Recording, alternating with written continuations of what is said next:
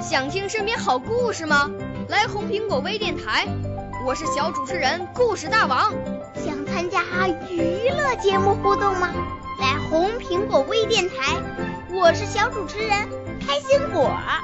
想来我们新闻现场吗？来红苹果微电台，我为你做直播报道。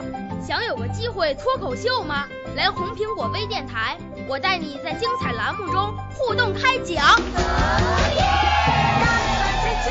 我们的语言魅力在这里提升，我们的儿时梦想从这里起航。大家一起喜羊羊。少年儿童主持人，红苹果微电台。现在开始广播。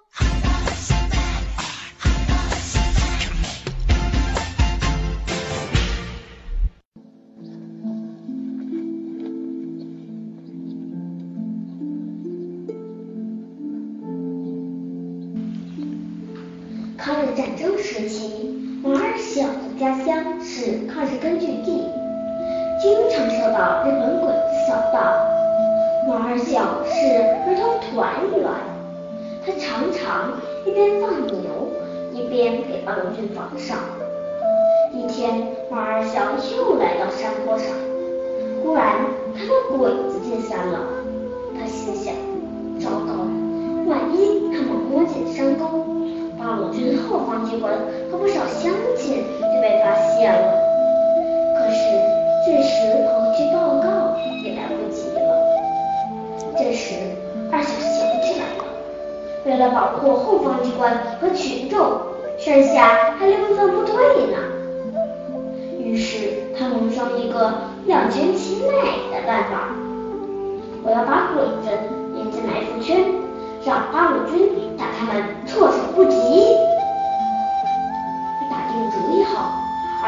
故意暴露自己，正在山沟里瞎撞的鬼子兵。一见到二小，连忙把他从山上抓来问路：“你的可是八路的干部？”二小装作害怕的样子说：“你你们千万别杀我，我我给你们带路，我我知道八路在哪儿。”王二小机智的跟鬼子周旋，骗取鬼子信任，在前边给他们带路。王二小带着鬼子转了半天。把他们带到一条死路，鬼子这时才发现上当了。这时，二小高喊：“鬼子来啦！鬼子来啦！”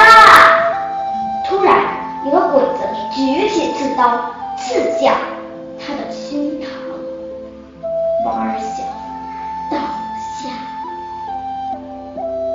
这时，八路军闻声赶来，和鬼子展开了激战。没带烟功夫，去见了敌人。当战士们抱起八小时，他还活着。他无力的睁开眼睛，看了看身边的八路军叔叔，他笑了，但随后又慢慢的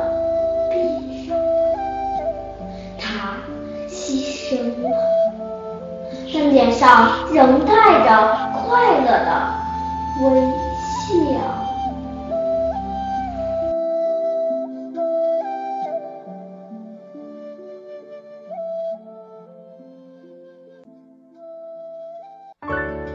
少年儿童主持人，红苹果微电台由北京电台培训中心荣誉出品，微信公众号：北京电台培训中心。